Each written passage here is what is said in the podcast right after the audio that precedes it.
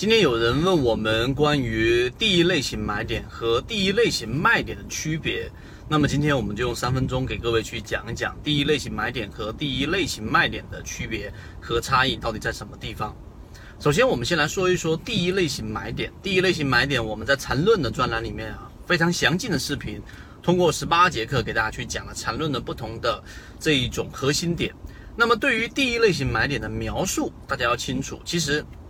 它就是形成一个中枢之后，个股出现中枢破位之后的快速调整，这个快速调整之后出现的第一次背驰，这个时候就是第一类型买点。第一类型买点它有它的特点，就是它很难把握，因为它第一类型的买点呢，这个背驰往往呢有两种走势，第一种就直接形成一个我们所期望的这一个反弹或者说反抽，这个地方就是走势必完美。啊，那这就是我们所期待的一波上涨。那如果它出现的这一波反背驰之后的这一波反抽的第二笔，然后呢，到了一定的阶段之后，它又继续往下，这样就形成了一个中枢，这样就形成了我们说的下跌盘整下跌，然后又形成一个盘整的这一种走势，那么就是下跌的延续。所以第一类型买点呢，它就往往的出现了只是一波小反弹，所以我们通过次级别就能脱身出来小盈利或者圈子从二零一六年到现在都分享模型，一方面是自己记录自己的交易系统，另外一方面可以帮助大家建立完整的交易系统。系统进化模型可以一步关注泽西船长公众平台。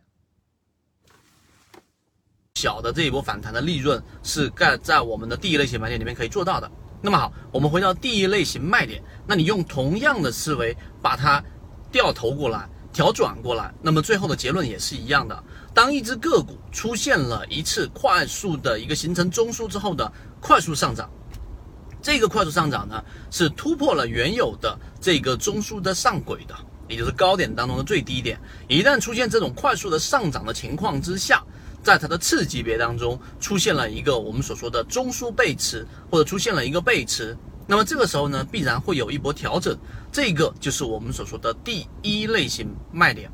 那么第一类型卖点和第一类型买点其实是可以把它完全等同于是同一件事情的。为什么呢？因为这里面有一个。背景或者说有一个本质，就是任何的一个趋势，它一旦要形成反转，所需要的动能和所需要的资金都是最大的。为什么呢？你如果是原有上涨的趋势，那么它只需要很少的资金就能维持趋势的上涨。同样的，它如果是一个下跌的趋势，那么它需要维持下跌的趋势所需要的卖盘也是很小的。唯独出现反转的时候，所需要的量能、所需要的人气、所需要的推动力都是最大的。所以，第一类型买点和第一类型卖点是完全同样的事情，因为他们要发生真正的这种买入信号，或者说加仓信号，就是出现第二类型买点、第三类型买点，那势必那必然一定是形成了一个趋势的反转。这个核心本质，你要去理解之后，